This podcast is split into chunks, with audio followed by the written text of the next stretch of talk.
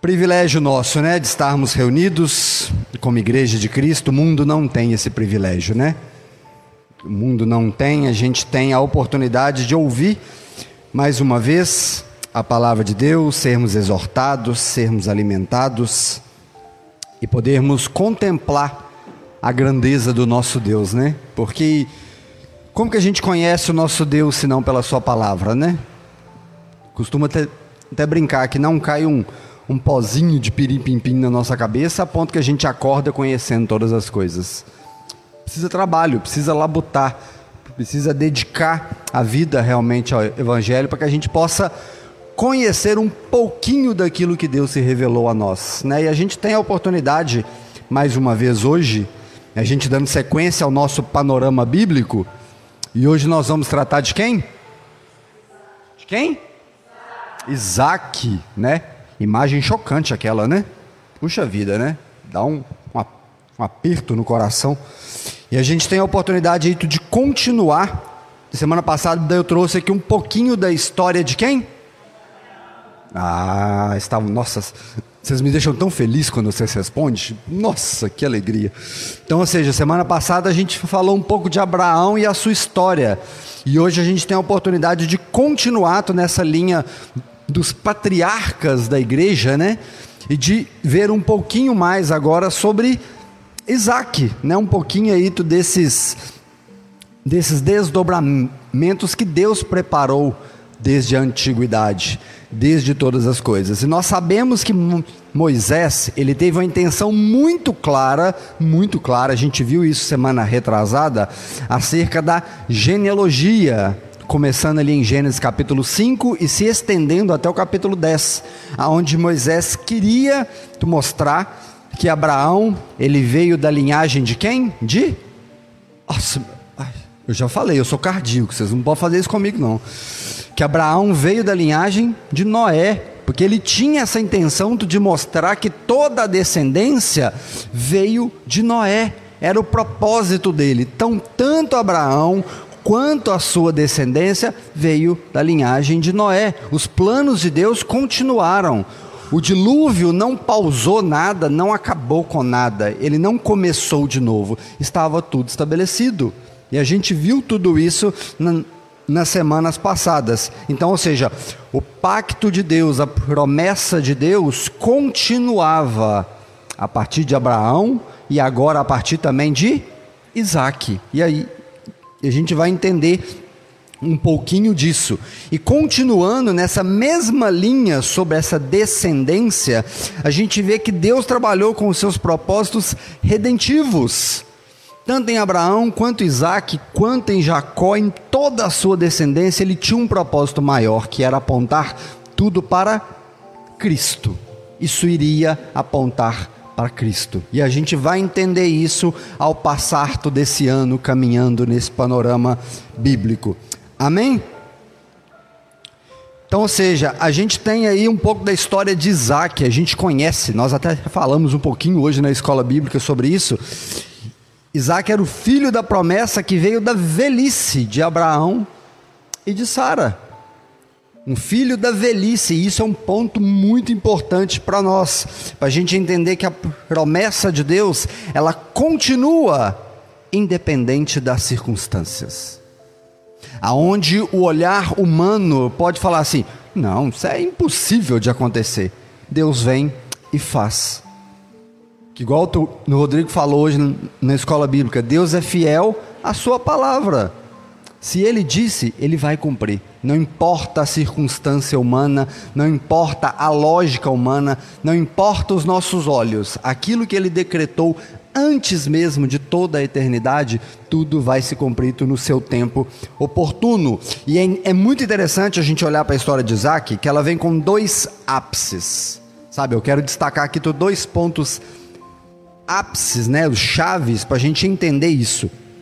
O primeiro dele o nascimento de Isaac. Algo surreal à nossa mente. Abraão e Sara, velhinhos, idosos.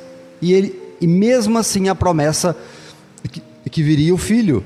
E ele vem nessa velhice, em meio a essas circunstâncias totalmente atípicas, fora de uma normativa humana, Deus vem e age com a sua palavra. Deus vem e faz com a sua promessa. E o segundo ponto disso é o oferecimento de Isaac como sacrifício a Deus. Confesso que é uma das partes que muito me em emociona em toda essa história, sabe?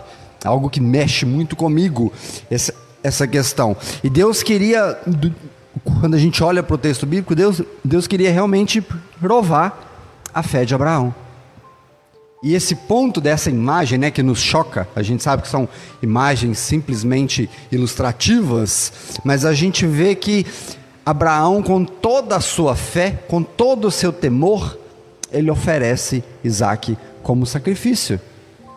E aos papais aqui presentes, pelo menos comigo, isso é algo que me choca demais, sabe? Como é que a gente teria uma coragem, uma fé dessa, sabe?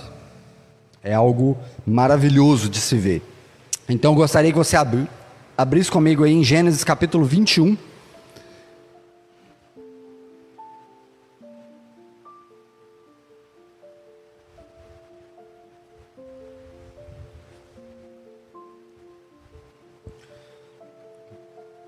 Gênesis capítulo 21, a partir do versículo 1.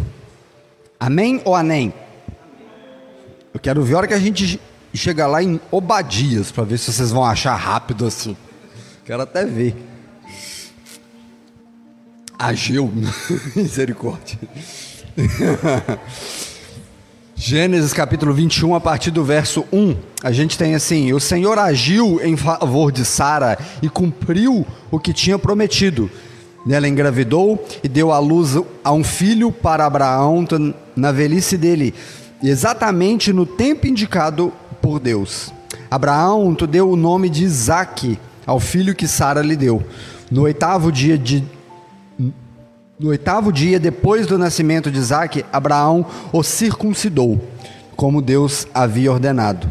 Abraão tinha cem anos quando Isaque nasceu. E Sara declarou: Deus me fez sorrir. Todos ficaram sabendo do que aconteceu e vão rir comigo. E disse mais: Quem diria a Abraão que sua mulher amamentaria um bebê? E no entanto, em sua velhice, eu lhe dei um filho. E quando Isaac cresceu e estava para ser desmamado, Abraão preparou uma grande festa para comemorar a ocasião. Amém? Senhor, nós estamos diante da tua palavra, nós estamos diante do teu santo e verdadeiro evangelho. Eu te peço, Pai, em nome de Jesus, envie o teu Espírito sobre nós. Nós não sabemos todas as coisas, nós não entendemos todas as coisas, e te pedimos que o Senhor tu nos capacite nessa manhã para entender um pouco mais sobre o que a tua palavra nos revela, para que possamos sair tudo aqui edificados e contemplando ainda mais o teu poder, as tuas maravilhas e as tuas obras. Eu te peço, Pai, em nome de Jesus, usa-me conforme a tua vontade. Eu não sei orar, tu não sei pregar, mas que o teu Espírito Santo possa me usar segundo a tua vontade para que a tua igreja seja edificada e para que o nome de Cristo seja exaltado e glorificado hoje e para todo sempre. Amém.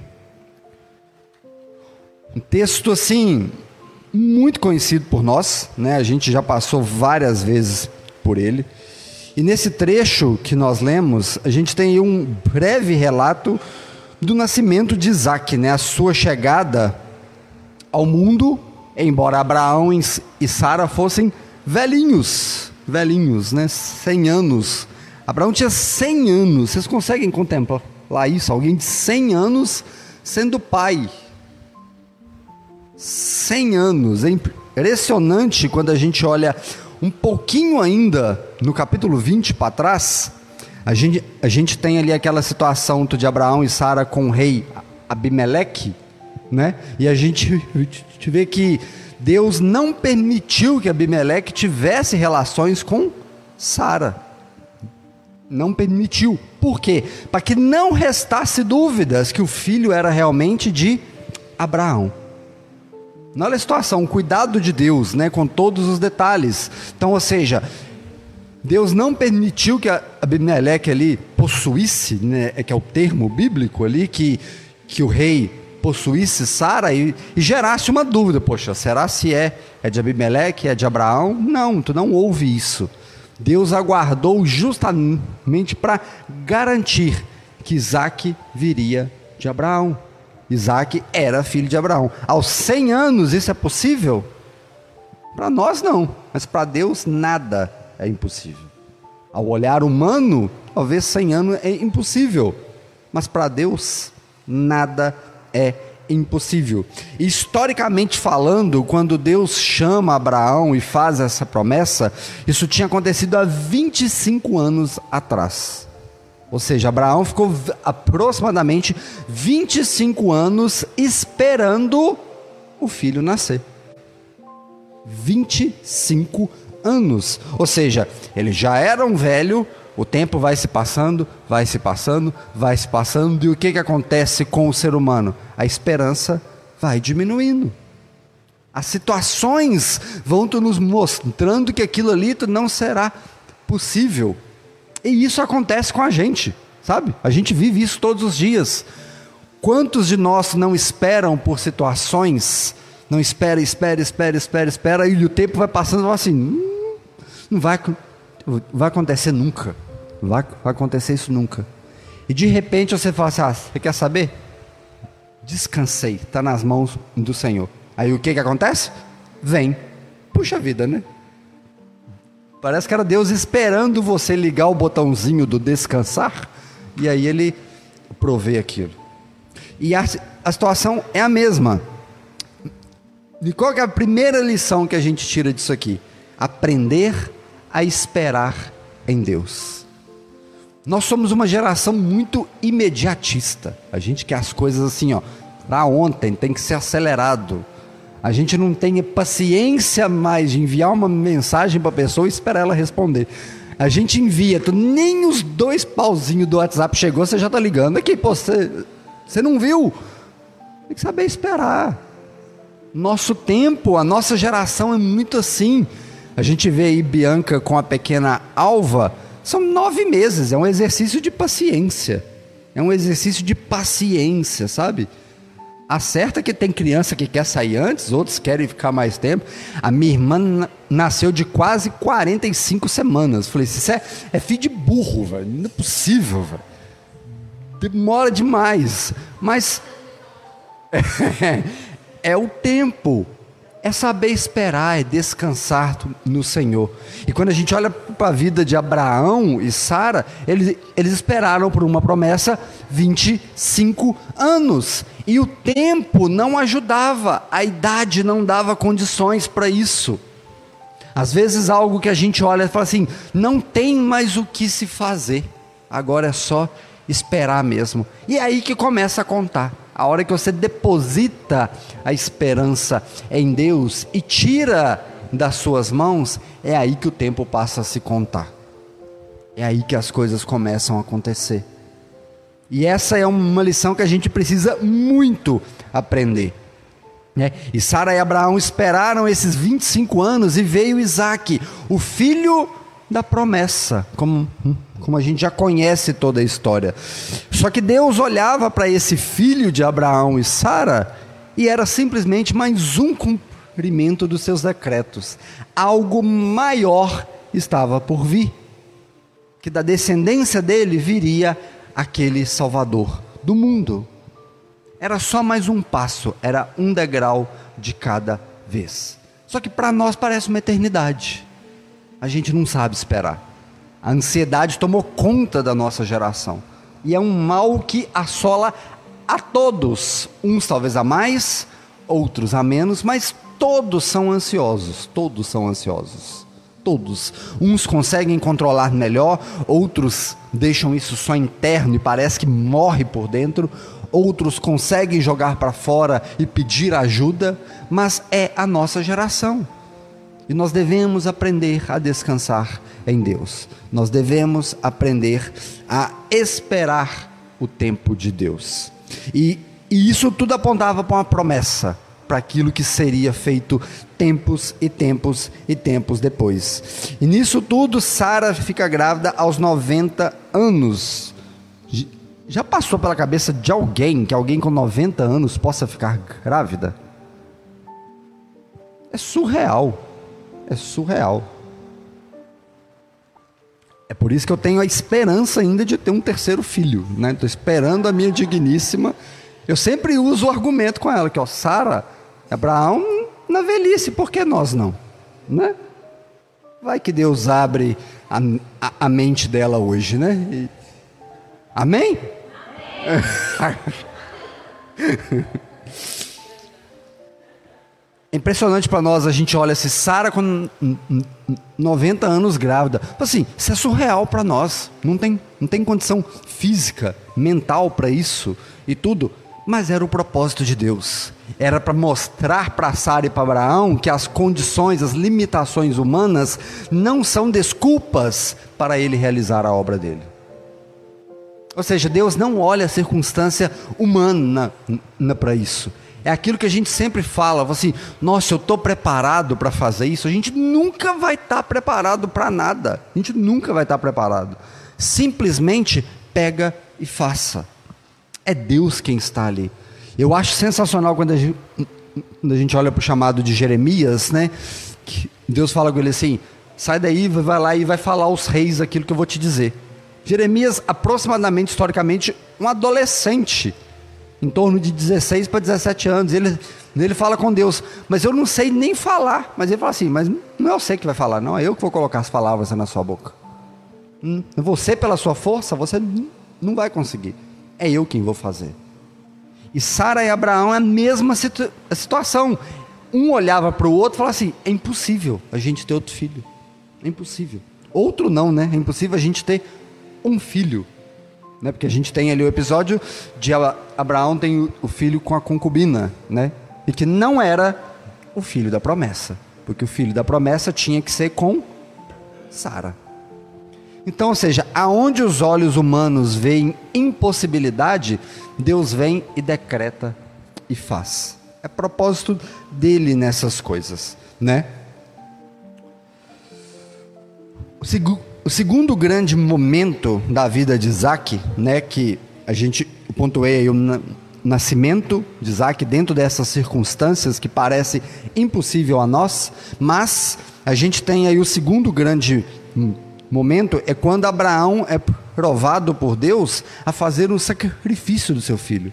Nasce Isaac, o filho da promessa, o filho da velhice, o filho extremamente esperado e amado por eles, porque Abraão tinha recebido da promessa: olha para as estrelas, a sua descendência vai ser tão numerosa quanto aquilo. Então, na cabeça de Abraão, é o primeiro ponto da descendência era Isaac.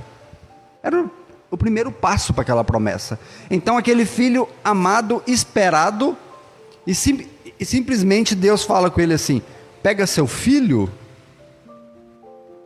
e me oferece como sacrifício. Puxa vida, que balde de água gelado, né? Que a gente vê. E é uma forma muito especial esse texto. Então abre o capítulo 22, né? Só uma uma página aí à frente. A partir do versículo 1, a gente tem esse relato. Vocês estão acompanhando aí comigo? Então vamos lá. Algum tempo depois, Deus pôs Abraão à prova Abraão, Deus o chamou. Sim, se respondeu ele. Aqui estou. E Deus disse: Tome seu filho, seu único filho, Isaque, a quem você tanto ama, e vá para a terra de Moriá. Lá, em um dos montes que eu lhe, lhe mostrarei, ofereça-o como holocausto. Na manhã seguinte, Abraão se levantou cedo, preparou o seu jumento, levou consigo dois servos e seu filho Isaque cortou a lenha para o fogo do holocausto e partiu para o lugar que Deus tinha indicado. No terceiro dia de viagem, Abraão levantou os olhos e viu o lugar de longe. Fique aqui com o jumento, disse aos seus servos. O rapaz e eu iremos mais adiante. Vamos adorar e depois voltaremos. Abraão pôs a lenha para o holocausto nos ombros de Isaque e ele próprio levou o fogo e a faca. E enquanto os dois caminhavam juntos, Isaque se, se virou para Abraão e disse: Pai, sim, meu filho, respondeu Abraão, temos fogo e lenha, disse Isaque, mas onde está o cordeiro para o holocausto? Deus proverá o cordeiro para o holocausto, meu filho, respondeu Abraão. E continuaram a caminhar juntos. Quando chegaram ao lugar que Deus havia indicado, Abraão construiu um altar e arrumou a lenha sobre ele, e em seguida amarrou o seu filho Isaque e o colocou no altar sobre a lenha. E então pegou a faca para sacrificar o filho. E nesse momento o anjo do Senhor chamou, chamou do céu: Abraão, Abraão. Aqui estou, respondeu ele. Não toque no rapaz, disse o anjo. Não lhe faça mal algum. Agora sei que você teme o Deus de fato. Não me negou nem mesmo seu filho, seu único filho. E então Abraão levantou os olhos e viu um carneiro preso pelo chifre num arbusto. Pegou o carneiro e ofereceu como holocausto no lugar do seu filho. Abraão chamou aquele lugar de Jeová Jiré. Até hoje as, as pessoas usam esse nome como provérbio: no monte do Senhor se, se providenciará. Que texto, né? Que texto.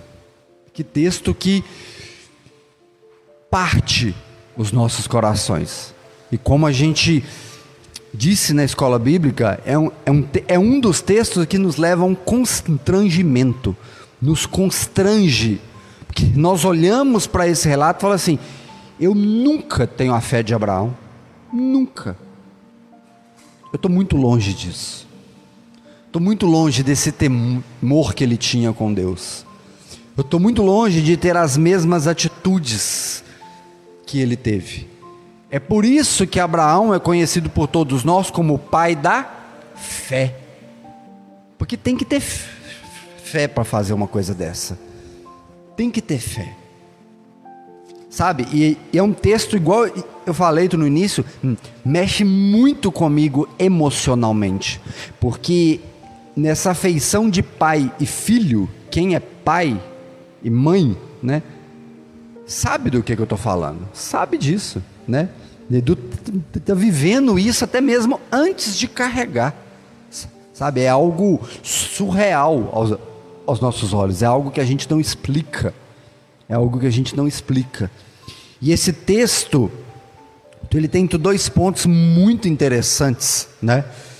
O, o primeiro aqui é que Deus ordenou que Abraão levasse Isaac para fazer o sacrifício no monte chamado Moriá, né? E nesse mesmo local é onde foi construído o templo de Salomão. Olha que interessante, né? Não foi à toa. Não foi à toa. Nada é à toa na Bíblia. Nada é em vão. Nada é, é por acaso. Essa semana eu estava falando com o pessoal que eu estou trabalhando. É, eles falaram assim: Nossa, que ironia do destino, né? Eu falei: Não, existe ironia do destino. O mundo que é guiado por um Deus soberano, não existe ironia, não existe acaso. Existe determinação, existe aquilo que foi realmente predestinado a todas as coisas. Deus sabe de todas as coisas. Se a gente achar que o nosso destino está ao léu, não existe um Deus soberano. Não existe um Deus que rege todas as regras, né? E é, e é interessante, muitas vezes a gente encontra isso muito, essa associação de Abraão fazendo o sacrifício de Isaac, uma criança. Mas o ponto interessante aqui, que às vezes pode desconstruir isso né, na cabeça das pessoas, que Isaac aqui, nesse tempo do sacrifício, ele tinha algo em torno de 35 anos. Por isso que a Bíblia se refere a ele como rapaz.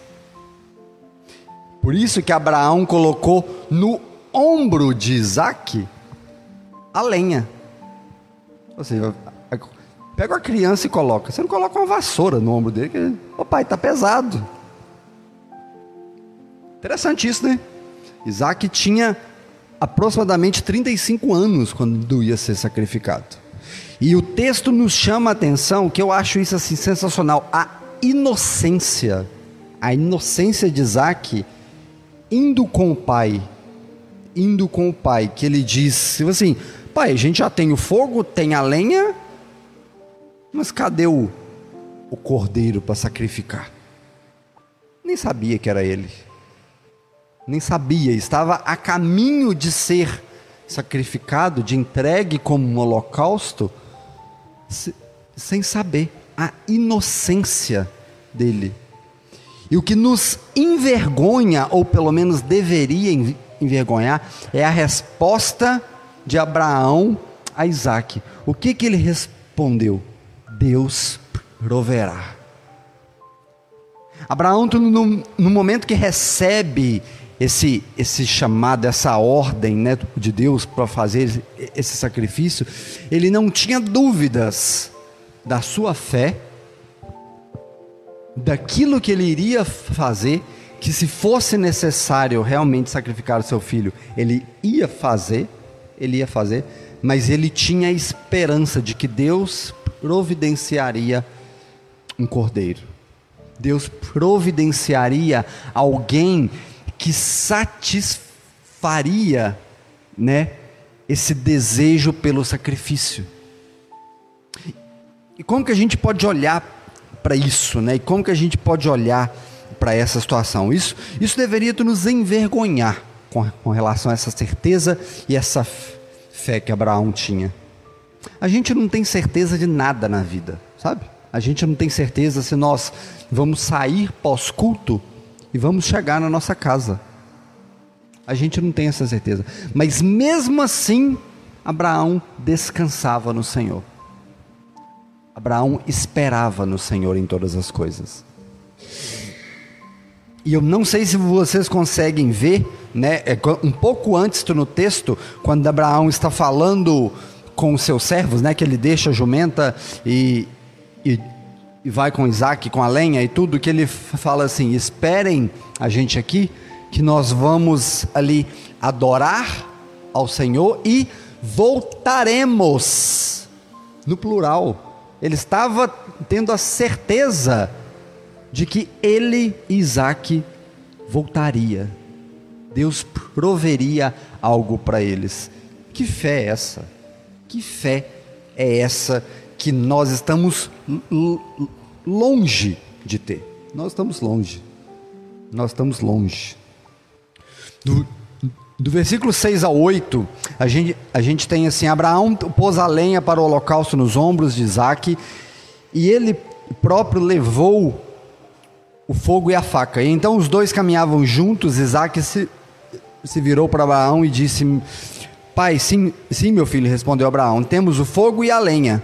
E disse Isaac: Mas onde está o cordeiro para o holocausto? Deus providenciará o cordeiro para o holocausto, meu filho. Respondeu Abraão, e eles continuaram a caminhar juntos. Essa é a fé que a gente deveria almejar de ter, sabe? A fé que, independente das situações como estejam ao nosso redor, a vontade de Deus vai ser feita. Ele vai fazer o melhor para nós. Embora o melhor de Deus para nós, às vezes, não é aquilo que a gente quer. Né? E aí é que é o problema. Porque a gente sempre espera que Deus queira aquilo que a gente quer. É capaz da gente um dia orar e falar assim: Senhor, que a minha vontade seja a sua, e não que a sua seja a minha. É capaz da gente orar um dia e falar assim: Senhor, o senhor está com um coração muito duro, e quebrando esse coração.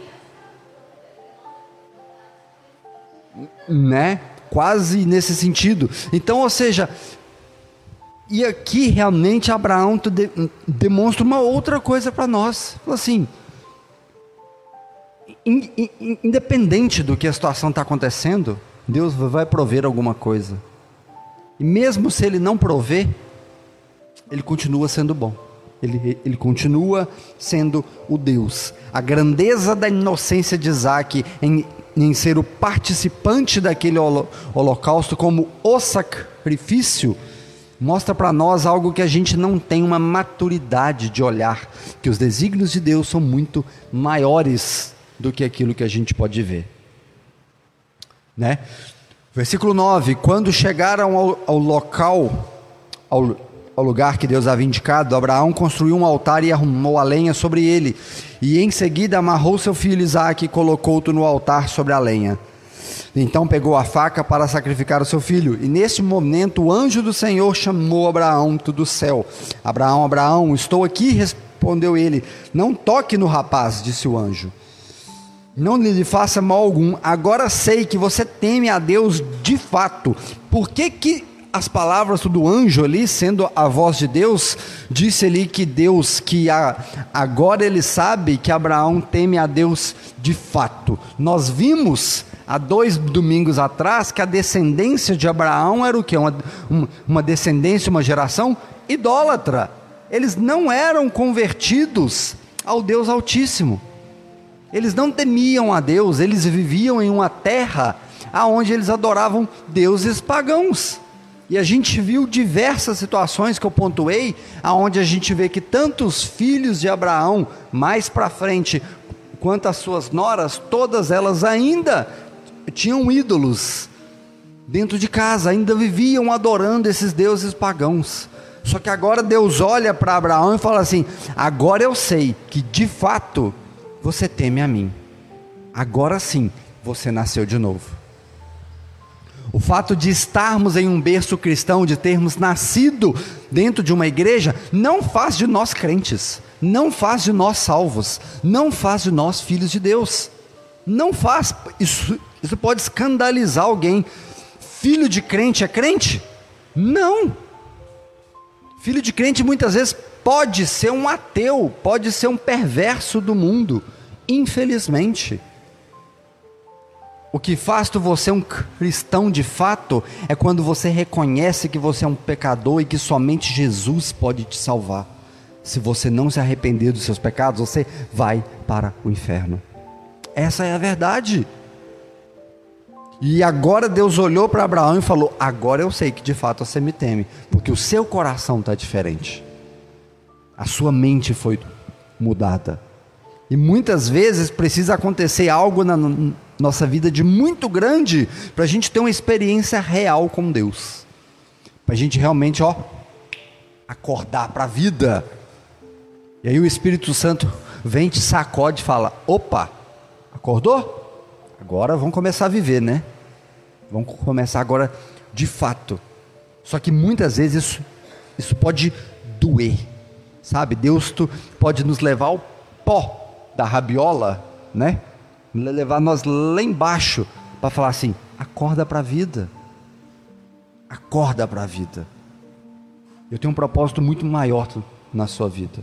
Eu tenho algo muito maior. Um propósito muito maior que você vai ser famoso, vai, ficar rico, vai fazer sucesso. Não. Meu propósito maior é, é que você entenda que você é um pecador miserável e que precisa de um Salvador. Esse é o propósito de Deus para a nossa vida. Esse é o propósito de Deus. Não, não é te colocar no mais alto palanque, não. Não precisa disso. Deus não precisa disso.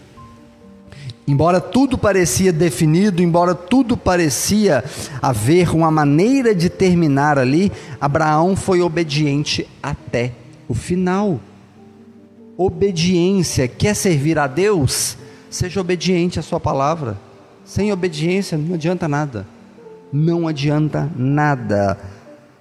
Né? E olha o que, que importa aqui para nós, quando a gente entende. A fé verdadeira, ela gera obediência. Quer saber se realmente você tem uma fé de verdade? Quer saber? Você pode testificar isso hoje na sua vida. Você quer saber se você tem uma fé de verdade? É se você está sendo obediente à palavra de Deus. Faz uma análise aí, um flashback da sua vida, sabe? A fé verdadeira, ela gera obediência. A gente tem isso com Abraão. A gente tem isso diversas diversos relatos. Paulo Quer saber se a sua fé é genuína, de verdade? É se, é se você leva uma vida de obediência à palavra de Deus. Isso separa o cristão dos não cristãos. Isso separa a, o verdadeiro cristianismo de religiosidade. A religiosidade, como nós falamos hoje na escola bíblica, ela gera ações, não gera obediência. Você fala que você faz aquilo com peso, com obrigação, não por alegria, entendendo que você precisa fazer aquilo para louvar e render graças a, ao nosso Senhor. É diferente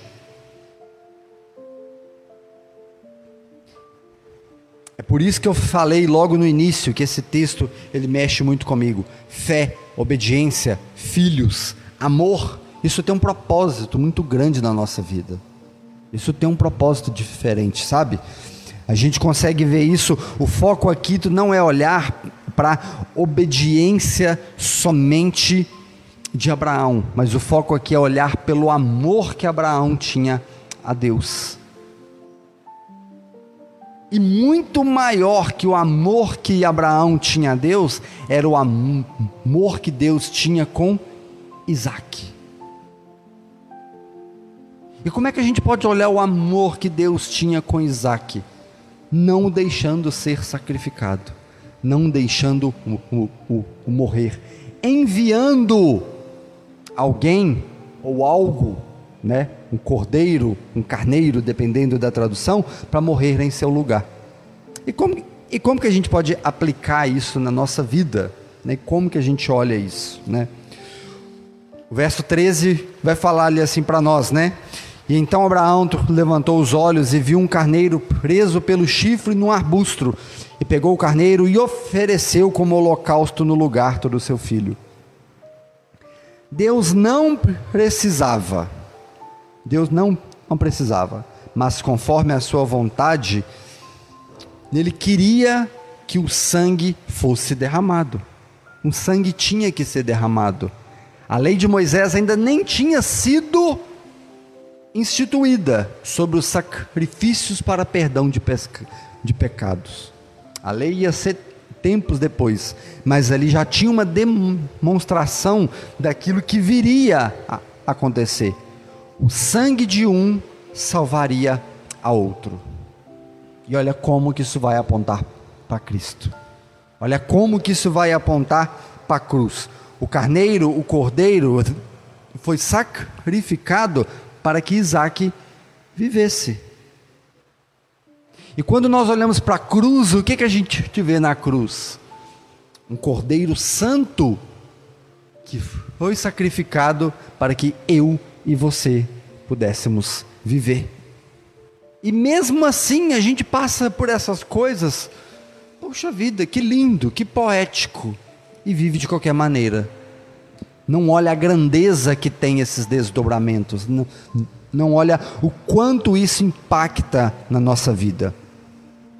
O sangue do carneiro teve um propósito, não foi em vão. O carneiro precisava ser sacrificado para que Isaac vivesse. Cada gota do sangue do carneiro tinha um propósito: salvar a vida de Isaac. Esse era o propósito. E isso tudo nos faz entender a doutrina da expiação limitada ou eficiente, eficaz, como diz a teologia reformada, né? A doutrina da expiação limitada vai tu nos mostrar que o sacrifício de Cristo teve um propósito. Cada gota do seu sangue foi derramada com um propósito, com um objetivo. É um erro, um erro contra as Escrituras e contra a santidade de Deus nós falarmos que Cristo morreu por todo mundo. É um erro. Sabe? O sangue de Cristo teve um alvo, teve um objetivo. E qual foi esse alvo? Purificar a sua igreja. Salvar a sua igreja. Salvar cada um daqueles que tinham sido eleitos antes da fundação do mundo. Essa doutrina choca muita gente, sabe? Assim, mas como assim? Jesus não morreu por todos. Como assim? O mundo todo vai ser salvo? Sim ou não? Não. Então você acha que uma gota do sangue de Jesus pode ter sido derramada em vão? Não. Ela teve um objetivo. Cada gota para uma alma, cada alma para o céu. E, e para o céu, na Nova Jerusalém, a sua igreja. Esse é o objetivo do sangue de Jesus. E a expiação limitada vem nos dizer isso, que a doutrina ensina que a, a, a, morte de Cristo na cruz não foi por todos de forma universal, mas foi por, por todos aqueles que Deus salvou na eternidade. Quem são esses que Deus salvou na eternidade? Nós, a sua igreja. Hum? Nós podemos olhar e, e fora e olhar tem alguém escrito eleito na testa? Quem dera, seria fácil, né? Mas não tem. Nosso papel é pregar a todos para que eles sejam alcançados. Ou seja, a morte de Cristo, o seu sangue foi derramado pelos eleitos, pelos aqueles que foram salvos na eternidade, a sua igreja. O sangue de Cristo teve esse objetivo. No Antigo Testamento, interessante a gente ver, o sacerdote tinha que oferecer um sacrifício recorrentemente para expiar os pecados. No livro de Levítico, capítulo 4, nem precisa abrir, vai, vai dizer assim, a partir do, do versículo 27. Se uma outra se outra pessoa do povo pecar, quebrando algum do mandamento do Senhor, e não se der conta disso, ainda assim será culpada.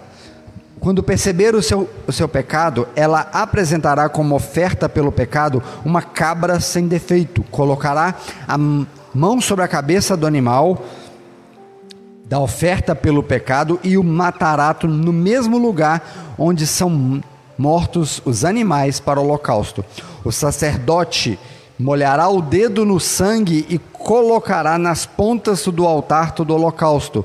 O restante do sangue ele derramará na base do altar. Em, em seguida, removerá toda a gordura da cabra, como se faz como na oferta da paz, e queimará sobre o altar como um aroma agradável ao Senhor.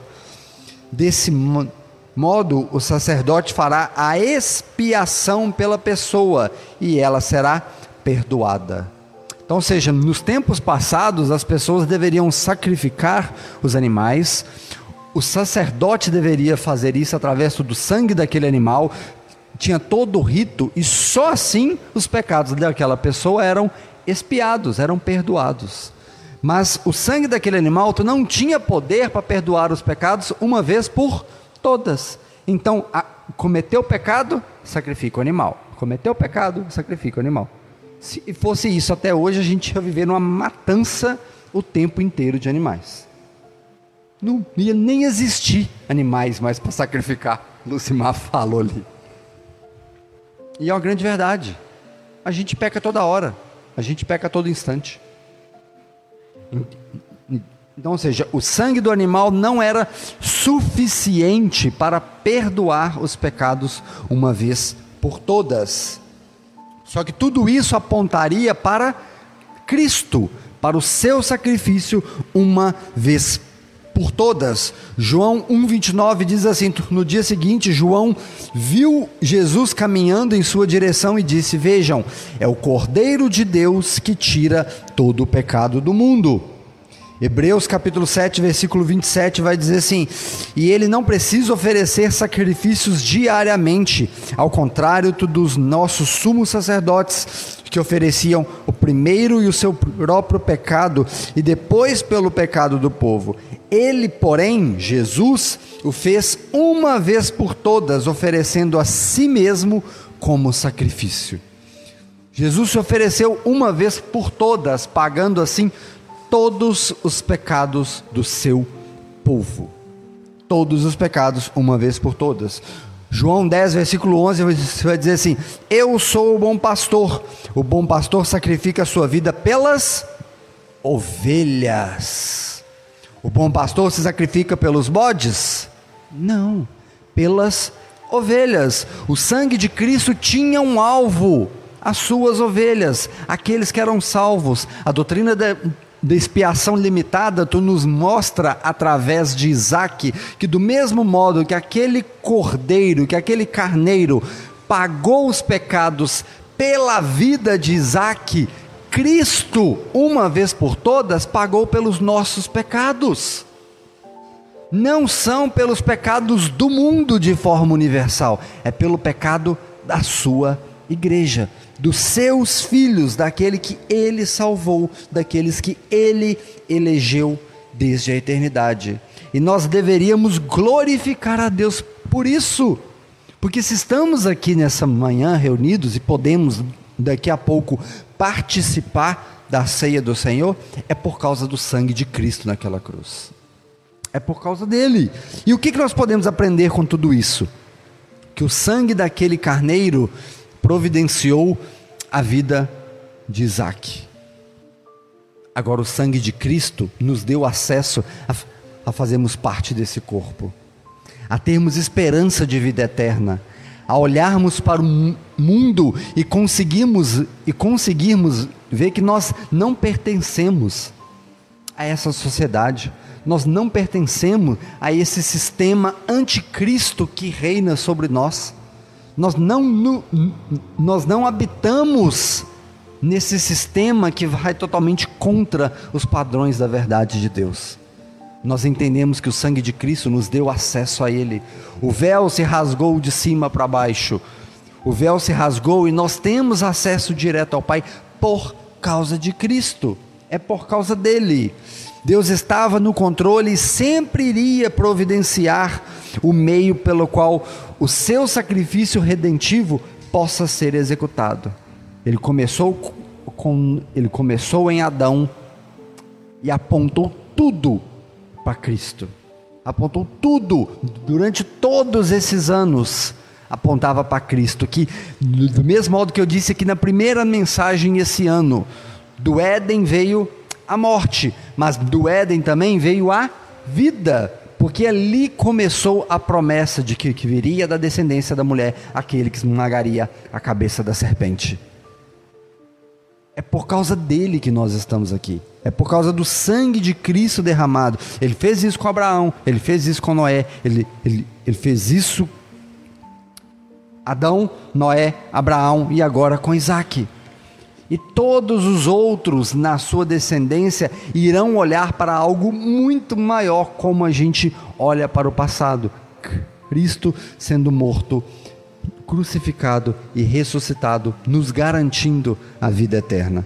E é isso que nós podemos aprender: que a doutrina da expiação limitada mostra para nós que o sangue de Jesus foi em favor da sua igreja, não em, em favor daqueles que estavam vivendo a sua vida de qualquer forma mas em favor daqueles que foram salvos antes da eternidade, os eleitos segundo a vontade de Deus.